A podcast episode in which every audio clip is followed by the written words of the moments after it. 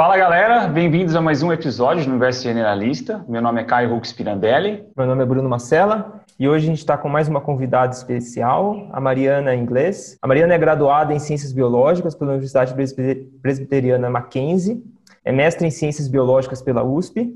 Ela foi perita forense e colaboradora da equipe de identificação de mortos e desaparecidos políticos. Tem experiência na área de arqueologia, antropologia biológica e forense, com ênfase em recuperação e análise de remanescentes ósseos humanos, com inferência de sexo, idade, reconhecimento de traumas e patologias, microevolução da morfologia craniana, processos evolutivos e ancestralidade geográfica. Atualmente, ela é doutorando no Laboratório de Arqueologia e Antropologia Ambiental e Evolutiva do Departamento de Genética e Biologia Evolutiva da USP, onde estuda os processos de transição dietética em comunidades tradicionais da Amazônia, a partir de uma abordagem bioantropológica. Bem-vinda, Mariana. Muito obrigado por aceitar o nosso convite. Olá, obrigada pelo convite, Caio, Bruno. É bonito a gente ouvir o próprio currículo, né? Questão interessante. Pois é, e olha que a gente filtrou as informações, hein? É. Mas, Mariana, assim, para a gente começar, a gente gosta muito de entender esse processo dos nossos entrevistados a chegar nessa temática, né? Então, assim, como que foi esse esse seu processo para chegar na antropologia forense e se teve algum incentivo especial para você escolher isso. Ah, entendi. Bom, então olá a todas e todos que estão nos ouvindo. É, na verdade, então, como vocês já começaram falando, eu sou formada em ciências biológicas e durante a minha graduação eu acabei assistindo um documentário sobre a evolução humana, é, ali no comecinho, primeiro ano, eu falei, nossa, acho que eu gosto muito disso. Era sobre a Eva mitocondrial, nossa origem no continente africano. E aí eu comecei a pesquisar quem no Brasil estaria estudando isso, e eu cheguei no nome do professor Walter Neves, que inclusive já participou aqui, eu acho, do podcast de vocês, certo? Sim. E escrevi para ele e comecei a estagiar, então, entrando em contato com isso de analisar esqueletos humanos, mais provindos de contextos arqueológicos. Então, eu já entrei para começar uma etapa que a gente chama de cura ou curadoria desses esqueletos, que é a etapa de limpeza mesmo, de tentar unir esses fragmentinhos que chegam de campo, todos sujos de terra. É, e aí, a partir daí, eu já comecei a minha experiência mais acadêmica. Então, nessa, nesse processo inicial, quando a gente ainda está na graduação e faz a iniciação científica, eu já comecei, então, com análise desses esqueletos, estudando métodos para inferência de sexo biológico em esqueletos que vinham, então, de contexto arqueológico. Então, quando a gente encontra um esqueleto, não importa se é o contexto arqueológico ou forense, uma das primeiras perguntas que a gente faz é quem eram essas pessoas, né? Como que elas viviam. E aí esse sexo biológico é uma das coisas que ajuda a gente a estudar, inclusive a demografia, como que estava se comportando essa população. Eu estudei esses métodos é... e depois continuei no mestrado estudando esqueleto humano, mas depois com foco na morfologia craniana. Então queria entender quais fatores, quais processos microevolutivos, o nome é difícil. Então a gente às vezes quando pensa em evolução sempre pensa em seleção natural, né? Mas tem vários processos aí, deriva, fluxo de gênico, mutações. E aí eu queria entender como alguns processos é, influenciam na forma do crânio, que a gente fala que é uma característica complexa, né? Tem vários genes né, envolvidos, vários ossos, a influência do próprio ambiente que dá essa forma. Eu estudei isso no mestrado. Então, por conta dessa experiência em análise de esqueletos, eu acabo em 2014 entrando para o grupo de trabalho Perus, é, como antropóloga forense. Então, apareceu um edital, eles precisavam de pessoas com expertise em análise desses esqueletos, para esse processo que estava começando como uma resposta do Estado é, a esses crimes cometidos durante a ditadura, né? Então, acho que só para contextualizar também, é um contexto específico. É, a vala clandestina de Perus, ela vem à, tona, assim, nos anos 90, ela é aberta, é, e desse, de, dessa vala acabam saindo muitos esqueletos, dentre os quais podem estar alguns desaparecidos políticos reconhecidos aí pela nossa lei. E aí eu entro para esse processo para analisar esses esqueletos propriamente. Então, aí começa a minha experiência nessa área forense. É Legal. E, assim, a gente, a gente, queria entrar nesse ponto também mais à frente contigo, desse processo, né, de, de do dia a dia nessa, nesse, nesse trabalho, que eu acho que é uma coisa que também é, é uma coisa bastante de filme, vamos dizer assim, né, tipo, as pessoas adoram o CSI da vida, então que você, né, você infere a partir de algumas evidências, você infere o que aconteceu, qual foi o crime, né, o que, que tentar mapear o que aconteceu.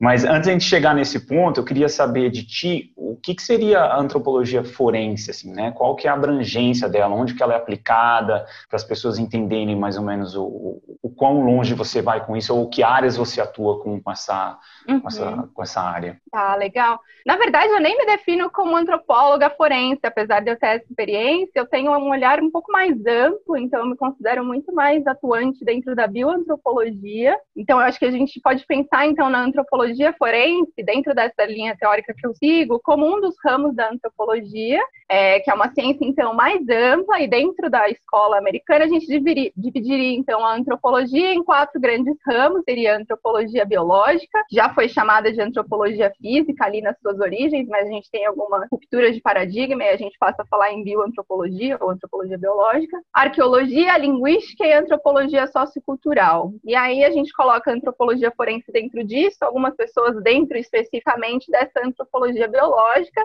já que ela vai usar essas técnicas, esses métodos que são muito utilizados para a gente entender aí a biologia humana, né? Então, enquanto ciência, a antropologia olha para essa nossa biologia humana, mas também associada sempre a aspectos sociais, culturais, é, para os nossos processos evolutivos, então, que implica a gente olhar tanto para o presente quanto para o passado, é, nessas análises que são, então, bastante interdisciplinares, multidisciplinares, né? Já que a gente está com esse olhar bastante amplo. E eu acho que para antropologia forense a gente também vai muito nessa linha de ser bastante interdisciplinar. Então, todos esses métodos e técnicas bebem, então, dessas outras ciências, né? Das biológicas, de entender de anatomia, enfim, genética, é, do que, que nos constitui biologicamente, mas também bebe muito de técnicas e e conhecimentos da medicina, da odontologia legal, da arqueologia, do direito, das ciências sociais, num, num, num contexto em que a gente aplica todos esses conhecimentos e técnicas para tentar resolucionar crimes, né? Para entender é, violações de direitos, mortes violentas, mas isso também é aplicado a pessoas vivas que sofreram algum tipo de violação, enfim. Então, acho que é um pouco por aí. No Brasil, a antropologia forense e a análise de corpos propriamente com fins criminais, ela ainda acaba sendo bastante restrita a profissionais mais da área da medicina, da odontologia, né, que fazem parte da perícia oficial aí nos IMLs, por exemplo. Mas no grupo de trabalho Perus a gente fugia um pouco desse padrão, é, até por uma demanda dos familiares que estão mais alinhados com essa antropologia forense é, da América Latina, onde a gente tem essas equipes mais interdisciplinares, então formadas por arqueólogos, biólogos, bioantropólogos, cientistas sociais, historiadores, além de médicos e odontólogos, enfim, pensando numa perícia mais independente. Seria Não. por aí, acho que eu consegui definir. sim, sim, com certeza. Mas muito legal, Mariana, porque você, assim, falando dessa, desse arcabouço de conhecimento, e, e, gerou uma dúvida nossa, uma curiosidade de como que é a construção desse conhecimento, né? Porque, como você disse, tem que saber um pouquinho de genética, um pouquinho de osteologia, anatomia, patologia também, né? E a gente queria saber como que é a construção desse conhecimento. É meio que autodidata ou você, durante a formação, pelo menos no mestrado, você tem uma, uma linha de construção de aulas de, de, cursos relacionados a isso? Até porque, assim, né, quando a gente entrevistou o Walter, né, ele meio que foi pulando, né, de várias áreas, tal. Então, não sei se foi um processo parecido para ti, né? Ou alguém, ou ele mesmo falou, olha, essa área é legal, essa área é interessante, ou você mesmo vai conectando esses pontos e vai achando onde tem alguma coisa que você gostaria de aprofundar e vai lá e pega aquela disciplina, porque, enfim, não tem uma, uma vamos dizer assim, não existe uma formação, né? Não sei, existe uma formação uh, específica de, de, de, antropologia forense, bem específica. Né? É uma coisa meio que multidisciplinar, enfim, a gente queria, tinha essa curiosidade de saber como é que é esse processo para ti. Entendi. Acho que eu vou compartilhar um pouco, então, do que foram os meus, meus caminhos, né? E como eu vou vendo isso a partir da minha experiência. Então, enquanto bióloga, assim, eu já fui tendo é, contato com disciplinas como anatomia, genética, ou mesmo uma base em osteologia desde a graduação, né?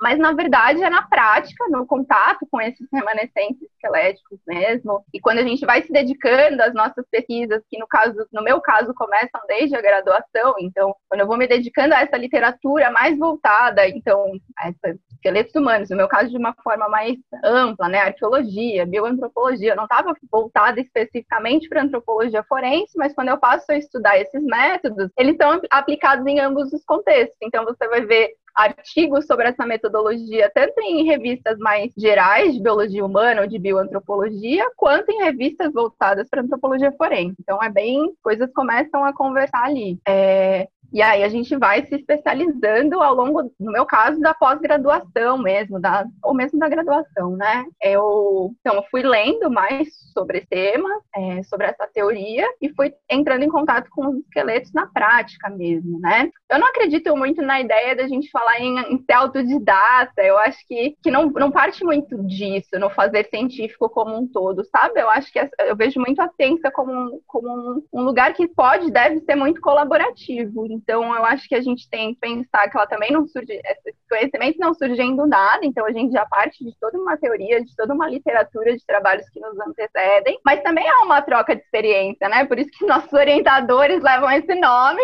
Então, a gente Sim. sentar com quem tem mais experiência, eles mostrarem, olha, quando você está analisando isso, é importante olhar para essa porção anatômica. Quando você vai tomar essa medida, é importante que você segure o osso desse jeito. Então, essa troca vai sendo passada de pesquisador pesquisador para pesquisador, e isso até evita que a gente aplique algum método de forma errada. Acho que, nessa, acho que nessa experiência, inclusive, do GTP, vale dizer que a gente sempre analisava os casos em conjunto, e acho que esse processo era muito construtivo e fazia a gente aprender muito, ao mesmo tempo que a gente também garantia a segurança da análise, né? Então, o tempo todo a gente discutia cada marcador, a gente entrava em acordo ali nas observações que a gente estava fazendo para garantir cada uma das inferências. Uhum.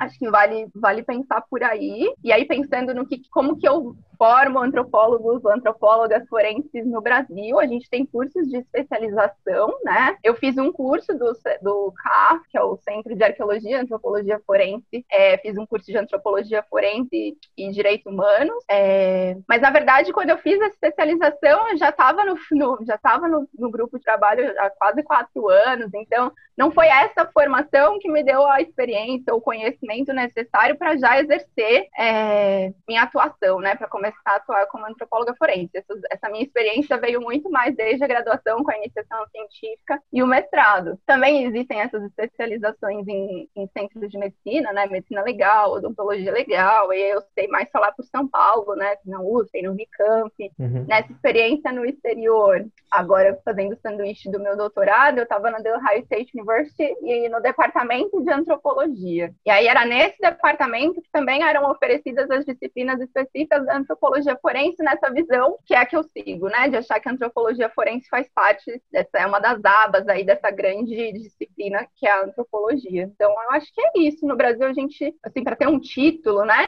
de, de antropólogo ou antropóloga forense, seriam mais esses encaminhamentos a partir da pós-graduação. Não tem uma graduação em antropologia forense. Legal. Entendi. Legal. E como é que é a atuação, né, do, do dessa parte de antropologia forense?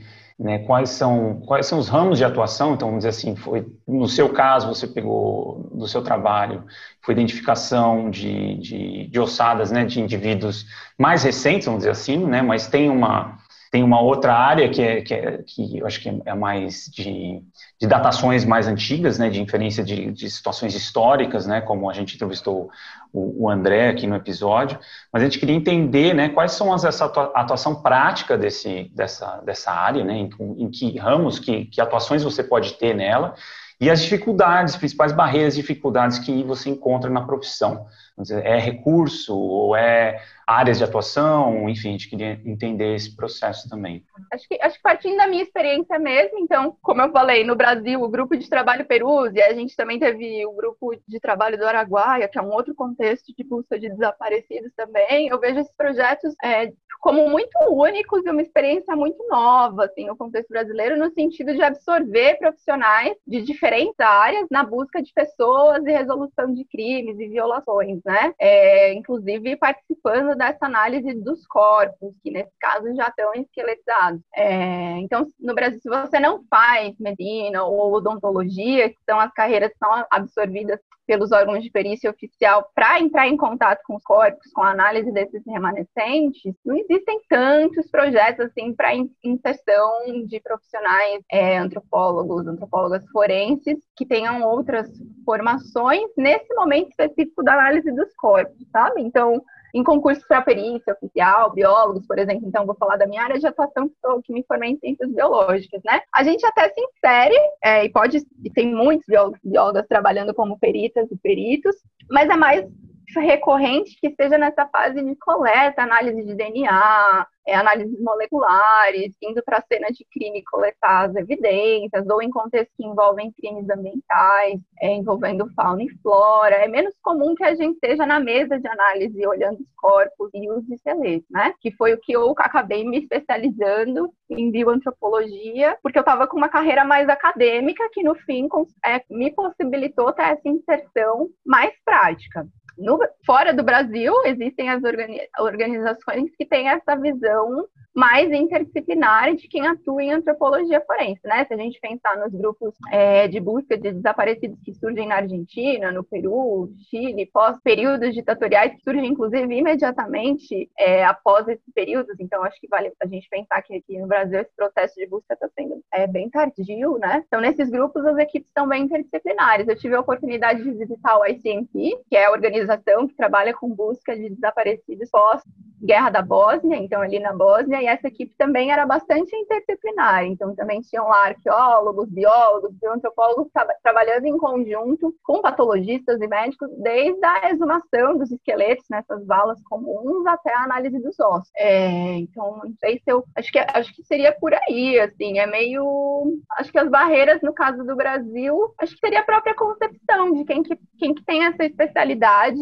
e aí a gente teria que pensar, se a gente pensar na perícia oficial, exi existem os concursos públicos, né, que exigem as especializações, e aí você vai ser encaminhado para trabalhar nas difer nos diferentes setores da perícia oficial. E, e, no caso do grupo de trabalho Perus, ou da guerrilha do Araguaia, ou de outros projetos que deveriam existir para a busca dos nossos desaparecidos do que foi a nossa ditadura, ou mesmo pensando que a gente ainda tem uma série de pessoas desaparecidas, desaparecimento forçado, ele continua acontecendo, né? Exigiria uma vontade do Estado, enfim, em, em, criar projetos e absorver profissionais que são aptos a trabalhar com isso. Então, a dificuldade é essa. Depender um pouco de vontade política mesmo, para que esses projetos ganhem mais força, ganhem espaço, aumentem em quantidade, porque casos não faltam. É um projeto riquíssimo assim de informação, né, de, de importância do contexto histórico, né? Então, realmente. Eu acho triste. que vai na linha de, de ser importante em tantos sentidos, de, de a gente só constrói novos futuros e, e entende nosso presente a partir desse olhar do passado e ainda pensando no contexto dos familiares esperam há anos por respostas, né? Exato. E aí, enfim. Exato. Mariana, aproveitando um pouquinho do seu conhecimento, a gente tem uma curiosidade assim de saber como que é essa questão de do que, que o osso pode dizer para a gente, né? Então, como que é para vocês, se conseguir explicar para a gente, até para o público, é, como que é assim vocês encontrarem um achado ósseo e o que, que ele pode realmente nos dizer em relação a, a sexo, idade, cor e se a tecnologia entrou nesse processo aí também para facilitar essa, essas avaliações. Legal. É, acho que é isso mesmo, né? A gente até fala em osteobiografia, porque ler os ossos permite a gente dizer quem foram essas pessoas, de fato. Tem muitas informações que às vezes a gente nem para para pensar uhum. que estão ali impressos nos nossos ossos, né? Então, na minha rotina de trabalho, eu tentava olhar para tudo isso. Então, acho que uma das primeiras coisas é tentar traçar o perfil biológico, que é tentar responder quem eram essas pessoas biologicamente falando, e aí entra nessa, nessa parte, que é uma das primeiras perguntas mesmo, inferir esse sexo biológico, olhar para o dimorfismo sexual que se expressa no, no, esqueleto humano, né? Então, por uhum. dimorfismo sexual, a gente entende essas diferenças é, biológicas mesmo entre os corpos masculino e feminino, e como que isso está tá se expressando nesse esqueleto. Não estou falando de como essas pessoas se reconheciam, qual é a identidade de gênero, é importante a gente ter uma clareza nisso, nessa distinção, mas ainda assim, essa é uma pergunta importante para identificar pessoas, né? Então, olhando para a distribuição da nossa variação nesse sentido de dimorfismo sexual e para as nossas para tendências centrais na distribuição dessa variação, é, do ponto de vista biológico, esses esqueletos masculinos até tendem a ser maiores, mais robustos, ter alguma característica mais que, que permite diferenciar de esqueletos femininos. Lógico que isso não é uma regra, existem variações. Então, os métodos eles vão trabalhar com probabilidades que permitem a gente ter uma ideia de qual a nossa chance de acerto ao inferir sobre esse sexo biológico de determinada pessoa. Inclusive, acho que pensando em avanços né, da ciência, frequentemente hoje em dia a gente acha melhor, inclusive, inferir que se trata de um indivíduo de sexo indeterminado, porque a gente considera que está ali numa variação que, que não permite uma confiabilidade de acerto a partir dessas, desses métodos que estão sendo aplicados. Então, se a gente olha para análises do passado, uma maior porção de coleções museológicas, por exemplo, tinha esqueletos classificados como masculinos. Como que isso é possível se a gente pensar que é 50-50% na população? Será que é o viés do observador, dos métodos? Então, com avanços, novas funções que a gente chama de funções discriminantes, funções matemáticas que, que a partir de medidas, a partir de, dessa análise mesmo da morfologia e, e das nossas medidas, conseguem, é, e a partir então de uma análise cada vez incluindo mais esqueletos de diferentes populações, essas funções vão conseguindo criar pontos discriminantes é, e vão corrigindo erros, então, para a gente ter cada vez uma acurácia melhor quando aplica esses métodos, né? E aí a gente vai tendo uma noção da confiabilidade da análise. Ainda assim, considerando toda essa variação, acho que é importante falar que a inferência de, de sexo, desse sexo biológico, tem obtido resultados bastante confiáveis, com índices de acerto que chegam aí a mais de 90%. E como que eu sei isso, né? Porque eu consigo comparar com coleções onde eu tenho os dados das pessoas, então tem coleções aí, tem lá o, o, o nome, se era homem, se era mulher, é, quantos anos tinha quando morreu, e aí eu aplico esses métodos e consigo saber se eu estou acertando ou se eu estou errando. Ou pensando em avanços tecnológicos também, com análises de DNA, eu também consigo inferir o sexo desses indivíduos, né? Mas aí já é um procedimento mais caro. Então, com uma equipe de bioantropólogas, bioantropólogos que tenham expertise para olhar para esses marcadores do nosso dimorfismo sexual, é, a eficácia é bastante segura. Não preciso chegar a fazer análise de DNA, porque a gente chega é bem confiável. A idade é a mesma coisa, então esses métodos para a gente inferir idade, eles partem do pressuposto de que a gente, de que nossos ossos, nosso esqueleto vai mudando muito ao longo da vida, desde o início do nosso desenvolvimento até as fases mais tardias, né, na, na fase mais é, senil. Então, na infância, por exemplo, nossos ossos, eles ainda não estão totalmente formados, eles não estão fusionados. Aqui até é interessante pensar, né? A criança tem muito mais ossinhos do que a gente tem enquanto adulto porque eles estão divididos, é, ainda não estão unidos, né? Formando esse osso já completo. E aí, ao longo da vida adulta, até o nosso, durante o processo de envelhecimento, a gente vai observando também processos degenerativos que estão associados a esse avanço da idade. E aí a gente tem que estar com o olhar treinado para reconhecer. Então, bico de papagaio, hérnia, desgaste, tudo isso também vai ficando marcado no esqueleto e vai permitindo a gente dizer qual era a idade dessa pessoa, né? Então, olhando para o esqueleto às vezes a gente esquece que os dentes também fazem parte desse esqueleto e o desenvolvimento dentário, dentário por exemplo, é super permite uma análise super precisa da idade de crianças. Então, esse intervalo, a gente também nunca pega um esqueleto e vai falar, ah, essa pessoa tinha 35 anos e 6 uhum. meses. A gente dá uma estimativa mais aproximada, pensando em intervalos de, de idade. Então, um adulto jovem aí, entre uns 20 e 35, um adulto médio, um, um adulto é, maduro. Então, intervalos dá, etários, pode, pode falar. E dá para inferir dieta? Avaliando a, essa questão dentária do, dos esqueletos também? Não, a gente consegue. E aí de, depende, né? Se a gente tem uma dieta com, com alimentos mais duros, se eu tenho alimentos que é, por exemplo, contribuiriam para ter mais cárie ou para ter mais cálculo dentário. No caso do grupo de trabalho Perus, mais do que inferir sobre a dieta, a gente olhava para esses dentes tentando individualizar essas pessoas. Então, o odontograma, né, que a gente faz, ele é uma característica, ele permite individualizar mesmo. Se eu tenho se essa pessoa em vida foi no dentista e eu tenho esse exame, eu consigo comparar ali com, com os dentes, né? Mas eles também permitiam dizer se a pessoa teve acesso a uma saúde de, é, em vida, o quanto que ela pôde cuidar daqueles dentes. Às vezes eu vejo processos inflamatórios que devem ter sido doloridíssimos, então você consegue estimar qual, sobre qualidade de vida, se essa pessoa tinha uma prótese, ela teve até um acesso.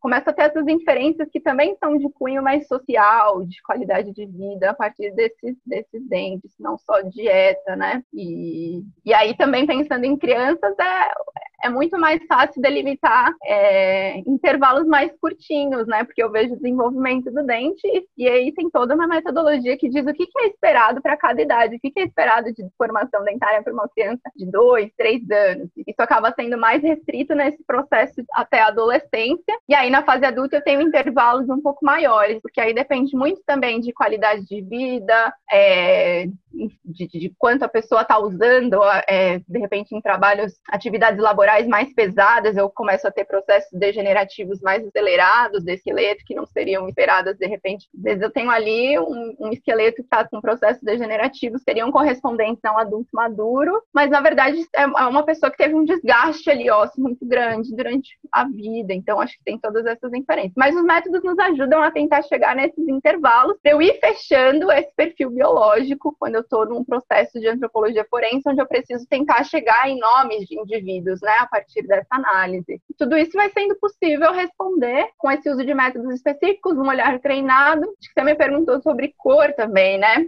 E aí é mais complexo. Por exemplo, no grupo de trabalho Perus, a gente definiu para o nosso protocolo que a gente não ia tentar inferir sobre cor. E aí, aqui, na verdade, a gente está falando também de, desse conceito de raça, né? Pensar do ponto de vista social. Do ponto de vista biológico, é, não faz sentido é, pensar nisso. É, pensando numa população, principalmente como a brasileira, que é tão miscigenada, é, a gente entendeu que não faria sentido, a gente não tem é, tantos métodos com funções discriminantes olhando para essa particularidade da nossa população e olhando para um grande número amostral de esqueletos nossos, então seriam métodos mais genéricos. Então, quando eu penso em ancestralidade geográfica, se eu pegar um esqueleto que seja de alguém, de, de populações muito distantes, então eu pego um esqueleto, de repente, da Noruega, um crânio ali, pego um esqueleto de alguém, sei lá, da África subsaariana, eu até vou conseguir estimar com uma boa precisão, mas não é esse contexto brasileiro, né? A gente tem muita miscigenação e para esse esse, cenário da identificação das pessoas que a gente estava procurando, a gente optou, inclusive, por não incluir essa tentativa de, de inferir sobre cor das pessoas nesse momento da análise. E é, é genético ou através da avaliação óssea você consegue, é possível identificar essa questão da cor do indivíduo? Não, é, tem vários, várias cores, várias coisas que envolvem a determinação da cor, né, na Sim. verdade. Mas numa população miscigenada como a nossa, é muito difícil que a gente chegue numa, claro numa. Às vezes as pessoas têm exatamente a mesma, é, sei lá, dois irmãos, um vai expressar a pele Sim. mais clara, outro a pele mais escura. Essa inferência, essa leitura também é muito social, então por que que faria sentido, nesse contexto de busca de pessoas, a gente olhar para isso, sabe? Quando a gente pensa em populações mais separadas há muito tempo, então olhando para essas áreas geográficas muito separadas. Extremos, né? Extremos, é possível, a partir de análises é, do esqueleto, a gente, com funções específicas, chegar a essas respostas com bastante acurácia. Mas quando a gente vai, vem para o contexto brasileiro, já é mais complicado. Principalmente num caso em que a gente quer ter muita certeza do que a gente está falando, né? A gente está falando num contexto criminal, de identificação de pessoas, então acho que é isso. Entendi, mas e aí, até, até aprofundando mais nesse seu trabalho, no cemitério de Perus, né? Então, só contextualizando aqui para o ouvinte também que foi em 1990, né, que foi aberta a vala clandestina do, do, do cemitério de Perus, que, é na, que fica na zona noroeste da capital paulista, e que lá né, se encontrou evidências de que durante a ditadura o local serviu para enterrar desconhecidos, é, desconhecidos e vítimas do Esquadrão da Morte né? E, e além de desaparecidos políticos também naquela região. Então, a gente queria ouvir de você, Mariana, o, o seu trabalho diário lá, mais assim, a gente sempre fica imaginando, quando vai falando de ossos, a pessoa pegando, né, analisando, e eu queria entender também, a gente queria entender esse o dia a dia nesse trabalho, né, lá em Perus, assim, qual que era o processo pelo qual passava da, da análise, ou você ia lá, né, desenterrava aquela, os ossos, ou chegava para você já a ossada para você analisar. A gente queria entender, tentar imaginar como é que era o seu dia a dia nesse trabalho, né, e também o que que você conseguiu descobrir através do seu trabalho também uh, nessa região,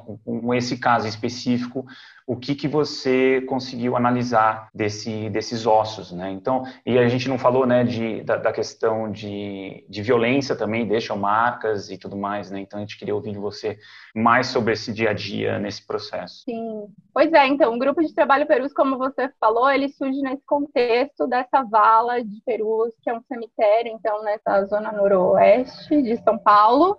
É, e, e, aí, desse cemitério, então, essa vala é aberta nos anos 90, então é um contexto em que a gente não participou da etapa de exumação desses ossos. Uma vez que estão tirados da vala, esses esqueletos já têm um histórico, inclusive de negligência também no processo de busca. É, as buscas elas começam e se encerram, esses ossos ficam largados aí por anos até que esse projeto seja retomado em 2014, quando eu passo a integrar esse grupo também. E para o contexto de Perus, a gente sempre entendeu essa, esse projeto de antropologia forense é, dividido em três grandes etapas de trabalho. Então, a gente teve a etapa de pesquisa preliminar e antemortem, que é uma etapa, então, que visou recolher toda a documentação relativa a esse caso. Então, todo esse histórico que antecede a construção da vala. Então, o que, que foi essa política de Estado que, que levou a esses desaparecimentos forçados? Como que essa vala é formada? Quais são é, as pessoas que acabam indo parar nessa vala. Então, a gente está falando de mais de mil corpos, uma vala grande. É, e quais são os nomes de desaparecidos que têm o potencial de estar nessa vala? Então, é todo um processo documental. E, e quais eram as características, então, destes desaparecidos, para que eu possa, a partir da análise do esqueleto, é, confrontar esses dados? Então, essa pesquisa é a pesquisa preliminar e antemortem, que também entra em contato novamente com os familiares, tentando registrar quem eram essas pessoas. Então, já é uma etapa que contribui contra a política de apagamento. Então, a gente tenta documentar também quem eram essas pessoas a partir de memórias, a partir de unir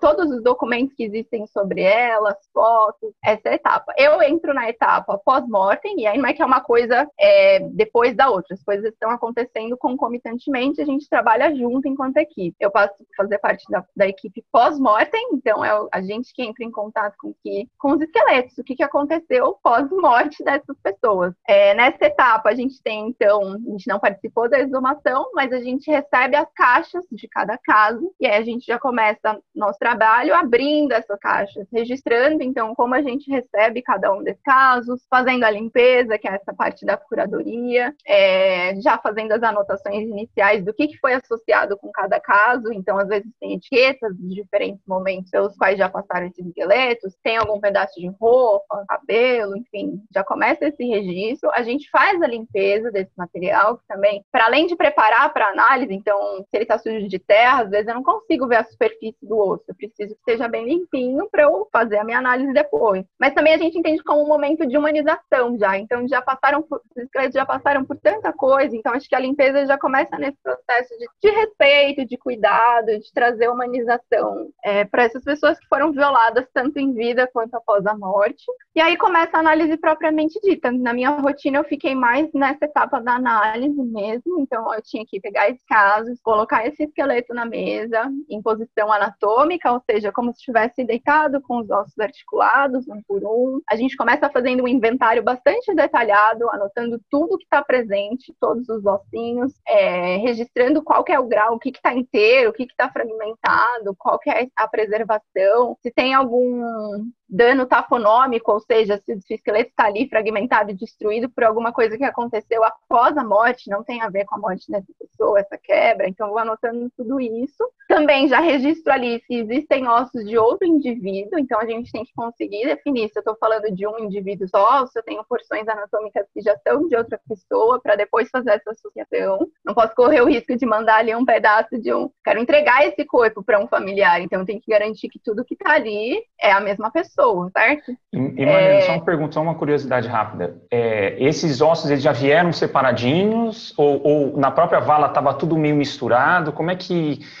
ou, ou, dava, ou, por exemplo, porque você já pegou os ossos já separadinhos, né? Você não passou, não teve uma, vamos dizer assim, acho que no processo, que era uma dúvida que eu tinha, no processo de, de, de tirar, né, de, de, de, escavação, não, não foi feito por pessoas da, da antropologia forense. Então, porque a gente sabe que tem todo um cuidado na hora de extrair os ossos, né, para a gente ver o quanto, né, a situação, a posição em que está, se são mais pessoas juntas, então veio muito tudo misturado ou estava bem segmentado, estava bem organizado isso? Como é que estava para vocês isso? Como chegou para vocês tudo isso, né? É, acho que nessa etapa da pesquisa antemortem e preliminar, inclusive, pessoal assistir também alguns os vídeos, mas o pessoal se dedica, inclusive, a, a analisar os vídeos que tem nesse momento da abertura da vala para entender o que foi esse processo. E aí é exatamente isso que você falou. Se tivesse sido feito por profissionais em arqueologia, é, que entendessem desses métodos, teria sido feito de outro jeito. Na vala, então, então qual é história, né? No cemitério, originalmente os esqueletos das pessoas estavam em sepulturas individuais. Em um determinado momento, eles decidem retirar tudo, abrir essa vala e colocar todo mundo nessa vala, mas ainda assim separados em, em sacos. Mas o que, que a gente observa no momento da abertura é que esses sacos, então, com o tempo, já foram abrindo. Então começa, começa a ver um osso rolando ali, aí de repente alguém pega e coloca num saco. Então até existe uma individualização, cada caixa é um caso, mas durante o processo de abertura da vala, e inclusive depois, durante os, os processos de busca,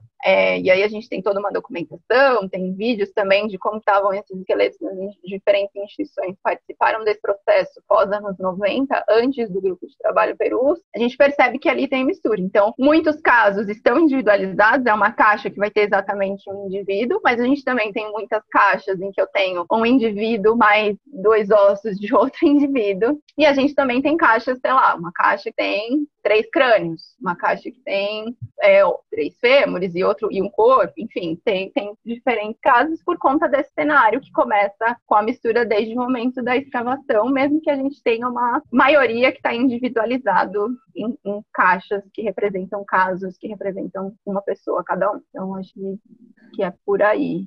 ah, e aí. E aí, na análise, acho que é isso. Na análise, eu já começava, então, olhando para tudo isso, vendo essa parte da. É muita coisa. Da, é muita coisa, né? E aí, e aí, uma vez que eu tenho lá a certeza de que eu estou falando de um indivíduo, ou que eu já tenho separado o que é o indivíduo, o que é outro, eu começo a, a aplicar os métodos, então, para inferência do perfil biológico, sexo, quantos anos tinha quando morreu, estatura, essas coisas mais do corpo, é, de quem era essa pessoa, até começar a essa análise, essa leitura dos ossos, então olhar toda a superfície para ver se tinha alguma patologia que deixou alguma marca no esqueleto. Às vezes eu tenho uma infecção muito é, profunda, que deixa inclusive marca no, no osso, é, às vezes traumas, fraturas que a gente chama antemortem, são importantes a gente registrar também. Então, se eu quebro um osso em vida, esse processo em que ela cicatriza deixa um, um calo ósseo, né? A gente chama de uma fratura consolidada. E aí eu olho para essa fratura, registro isso, vejo se o osso foi colocado no lugar ou não. Isso também indica qual era a qualidade de vida dessa pessoa, né? Uma vez que ela quebrou aquele membro, ela teve acesso ao médico, não teve, vou registrando isso. E registro também os traumas que a gente chama de perimortem. Então, peri significa que aconteceu ali ao redor da morte,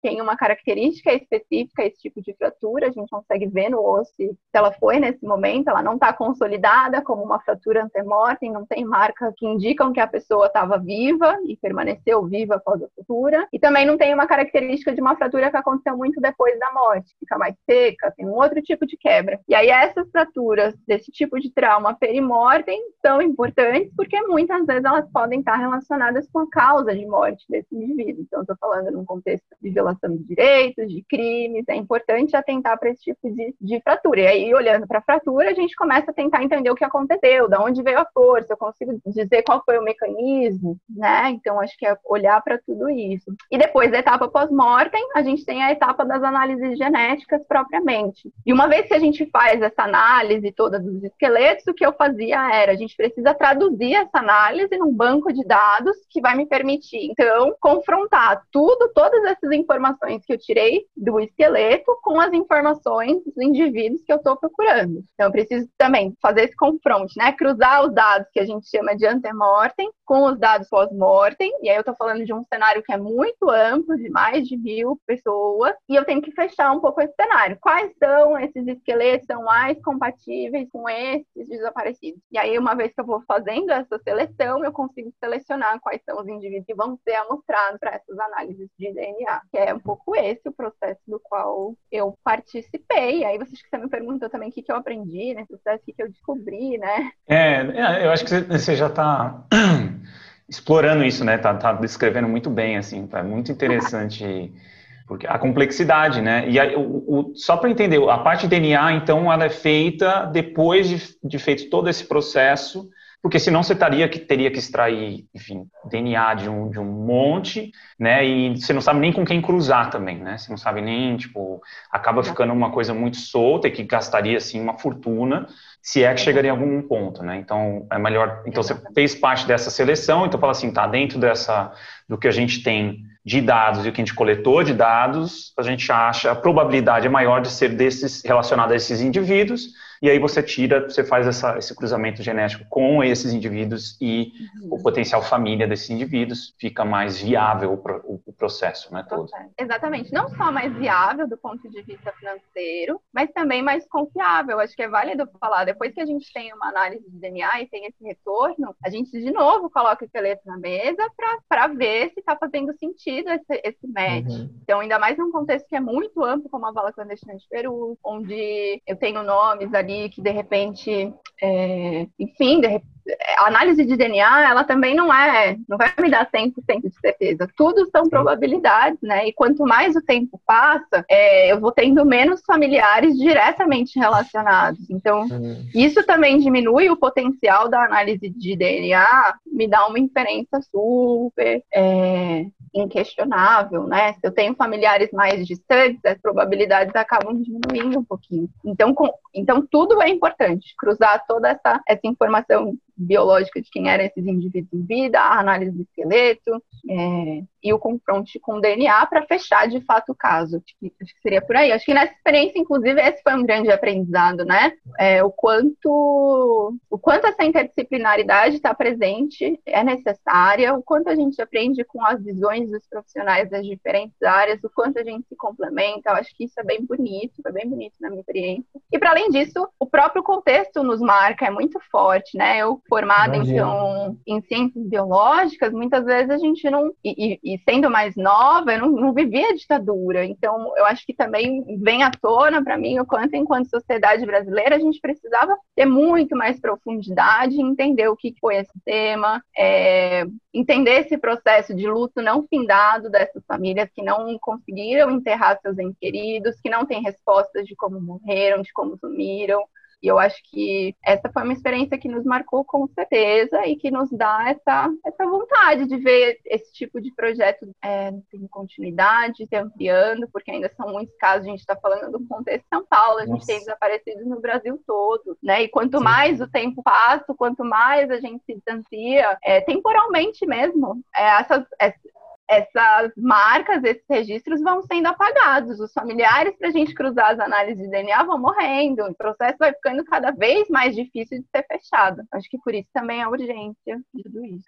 Hum, fascinante. Nossa, muito importante assim, entender esse processo. Pelo menos eu sempre imaginava, mas você descrevendo assim ficou bem, bem claro e a complexidade disso. Porque às vezes a gente vê essas notícias, mas a gente não tem ideia dos bastidores, né? De como isso funciona e o quanto de ciência tem envolvido nisso também, né? Eu acho que as pessoas subestimam bastante a, a complexidade da realidade para várias áreas, né? Acho que todo mundo, quando olha outra área, acha que, ah, não, lá é tranquilo, né? É só fazer assim, é só fazer assado que você descobre, né? Então é sempre interessante ter essas, ouvir essa, essas descrições de trabalho mesmo de outras áreas, porque é, é incrível, assim, para mim é fascinante. E essa coisa de lidar com os ossos, eu sempre fico, assim, até fugindo um pouco da, do roteiro, mas porque assim, quando eu vejo um, um osso, uma alçada assim, eu falo assim, meu, eu vou virar isso aí, né? Eu vou, em breve sou eu, vou virar, vou ficar, a carne se vai e vai estar tá lá meu, meus ossos, né? E, e como é que essa relação para ti de estar tá lidando com ossos e essa reflexão da, da sua morte, que de um dia você se vai, enfim, é só uma curiosidade, assim, porque eu penso muito, sou uma pessoa que pensa muito sobre, sobre questões filosóficas da morte, da vida como um todo, né? Então, sempre quando eu vejo esse tipo de, de coisa, eu falo assim, um dia eu vou virar um crânio lá, seco, né? E como é que é essa relação de trabalho com ossos e, e com a, e, e, de desvendar a morte ou a vida, né? Como é que você vê esse processo? Não sei, é uma curiosidade, mas é uma coisa que surgiu na minha cabeça que quis perguntar. Não, tudo bem. Olha, é bem interessante pensar. Eu lembro que quando eu comecei a trabalhar no, no grupo de, de trabalho Peru, nesse caso forense, essa era uma das coisas que foi uma, uma ruptura para mim, né? Então, quando eu trabalhava com esqueletos de origem arqueológica, era um distanciamento. Eu trabalhava com esqueletos aí de 10 mil anos, quase. Então, e eu, eu ficava muito mais viajando, filosofando em como viveram essas pessoas numa época tão distante. Eu focava na vida, focava. Até tinha essa assim, do enterramento, mas, mas era mais leve. É, trabalhar num contexto de busca de desaparecidos, inclusive da forma como o projeto foi pensado e como eu acredito que tem que ser, a gente entrava em contato com a dor dessas famílias, né? Essa, esse processo desse, desse luto. Então é todo uma, tem todo um significado diferente. As pessoas não eram para terem ido parar numa vala, essas pessoas não eram para ter morrido. Então, olhando ali, uma maioria jovem, é, médio, faz, me fez refletir muito sobre quem são os desaparecidos de hoje. Então, pensando em violência de Estado que perpetua. É,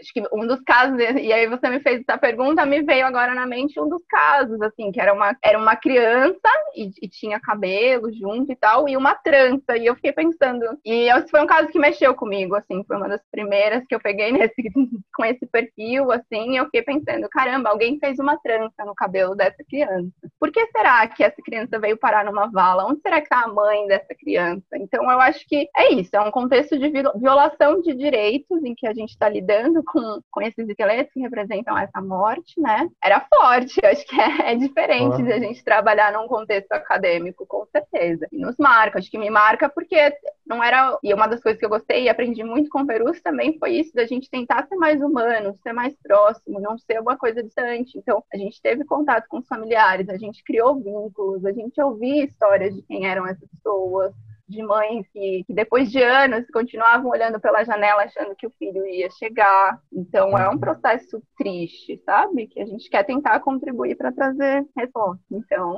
é muito interessante porque você falando dessa dessa sua experiência de estudar ossadas de 10 mil anos, como tem relação mais com a vida, né? Realmente. Eu, Caio e minha esposa, a gente teve a oportunidade de fazer o curso do Walter Neves ano passado, que ele deu, são nove encontros, né, em relação à evolução humana, e a gente fez o curso. Uhum. E era tipo, era, a gente tava lá, ficava só falando de ossado, ossado, mas a gente tava falando muito da vida, né, do passado e tudo mais. Então, você fazendo essa, esse relato realmente é, é, um, é uma outra visão, né? Ainda mais tendo contato com os parentes e tudo mais. Muito interessante, muito legal. E Mudando um pouquinho de assunto, né? mais em relação agora ao que você está estudando no doutorado, que é sobre essa pesquisa relacionada à transição dietética né, em comunidades ribeirinhas da Amazônia. Como que você chegou nessa temática, né? Um pouquinho diferente do que você veio estudando e o que você já descobriu até agora? Totalmente diferente, né? e acho que até por isso, no começo da entrevista, eu falo que eu não me defino como uma antropóloga forense, mas muito mais como alguém que tem se especializado na área de, na área de bioantropologia, com uma visão mais ampla.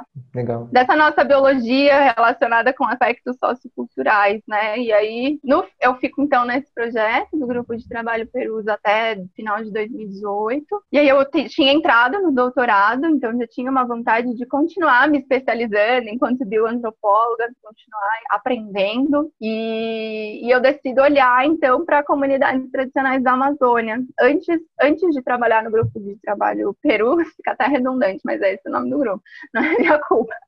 É, eu, eu tive uma experiência de morar na região do Mantingu, mais para fazer resgate em arqueologia também, porque tinha um potencial ali de encontrarem esqueletos numa área que ia ser impactada pela construção é, da hidrelétrica de Valmonte inclusive. E aí eu me impacto muito, eu me apaixono pela região amazônica, mas me impacto pelo, por como esse desenvolvimento, essa concepção de desenvolvimento estava impactando as comunidades tradicionais na região. É, e aí eu, eu fico com isso aqui atrás, mesmo que eu não, não tenha trabalhado com isso por um tempo. E aí surge a oportunidade, eu acabo entrando no doutorado ali na USP, para olhar então para um marco específico que é a dieta, né? Como que, que as mudanças atuais, principalmente do ponto de vista econômico, estariam impactando a dieta dessas comunidades é, ribeirinhas. Eu trabalho na região da Floresta Nacional de Caxanã, no Pará, e, e de novo pensando que está tudo relacionado, né? Quando eu olho para dieta, eu estou falando é, nas nossas relações com o ambiente, principalmente olhando para essas comunidades tradicionais, onde as práticas de subsistência e de aquisição de alimentos estão muito relacionadas à disponibilidade de recursos locais, mas também para como dieta envolve aspectos simbólicos, né? O alimento tem toda uma simbologia, por que eu escolho determinado alimento, isso impacta a nossa saúde, nossa biologia. Então, estou tentando olhar para tudo isso, principalmente atentando para um processo que a gente chama de transição nutricional atual. Então, é um processo que tem acontecido no mundo todo, onde a gente observa uma, uma substituição de alimentos locais, tradicionais, por alimentos industrializados, ultraprocessados, que no geral são é, têm baixo, poucos nutrientes e muito ricos em gorduras, em açúcares. Isso associado a estilos de vida que também são mais sedentários, tanto do ponto de vista laboral quanto de lazer, tem combinado num aumento de doenças crônicas, né, como hipertensão, diabetes, obesidade. Isso tem sido uma, uma questão, um, uma preocupação no mundo todo. É, hoje essas doenças crônicas estão aí ocupando primeiro lugar se a gente pensar em morbidade, né? Então é algo que a gente tem que atentar. E, e para pensar em políticas públicas voltadas para a educação e alimentação, para a saúde, a gente precisa olhar para contextos específicos. Então não adianta eu entender o que está acontecendo do ponto de vista da dieta em São Paulo e achar que eu vou pensar numa política pública que vai fazer sentido para comunidades ribeirinhas da Amazônia. Então meu projeto está tentando registrar é, essas mudanças, se elas estão acontecendo, quais as causas, quais as percepções dos próprios comunitários sobre a dieta deles, o que, que eles consideram uma alimentação saudável, o que eles não consideram.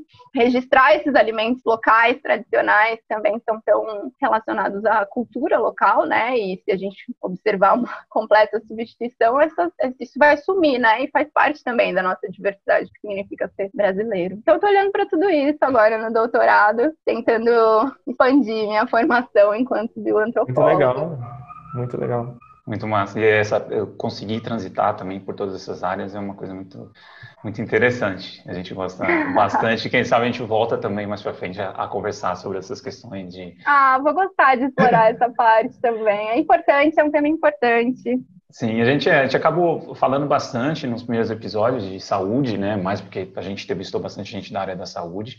Então, a gente tem interesse também em conversar sobre parte de dieta, a gente conversou um pouquinho nos outros episódios, mas talvez essa, essa visão bioantropológica também é bem interessante, né, da, dessa adaptação de seres humanos a determinadas regiões e, de repente, né, você tem um, uma questão de dieta simbolicamente relacionada com esse ambiente também, né, e depois você tem toda essa, essa questão da industrialização também de alimentos industrializados e enfim, até uma incompatibilidade desses alimentos com o nosso organismo também é, é, algo bem fascinante que com certeza a gente vai voltar a conversar sobre isso contigo mais para frente. Mas é isso, Mariana, a gente queria agradecer. Por último, a gente sempre deixa um espaço também para o entrevistado falar onde que pode, o ouvinte pode encontrar seu, sobre o seu trabalho, né? Ou que, que literatura você indica para quem tem interesse de começar um pouquinho, entender um pouquinho mais essas áreas que você tocou aqui na, na entrevista. Enfim, está aberto para você aí.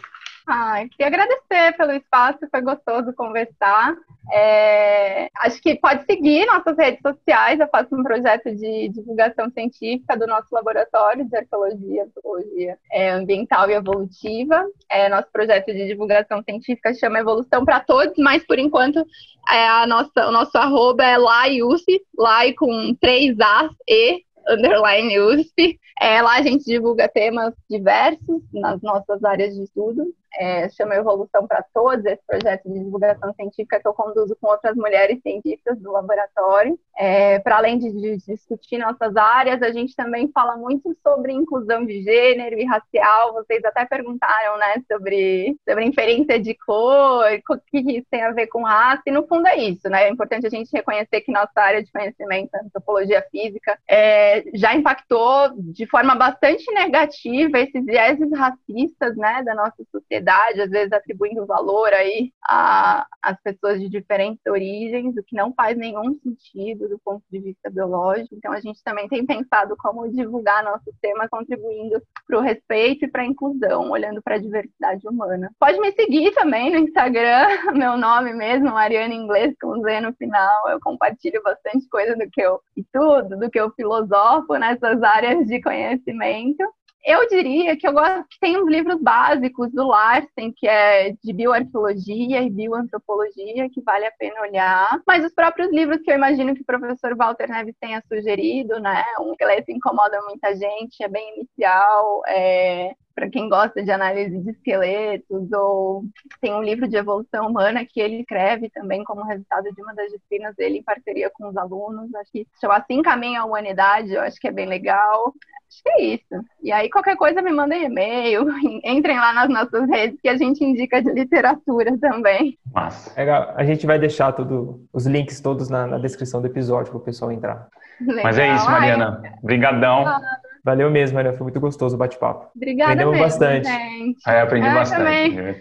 Foi gostoso revisar meu histórico. Eu acho que é legal para quem está ouvindo em fase de formação também perceber como a vida vai levando a gente por diferentes caminhos. Às vezes a gente acha que já tem que começar na graduação numa área, eu já fui passando por várias, enfim, vou me encontrando nesse processo. Muito legal, isso aí. Beleza, falou galera, um abraço e até a próxima.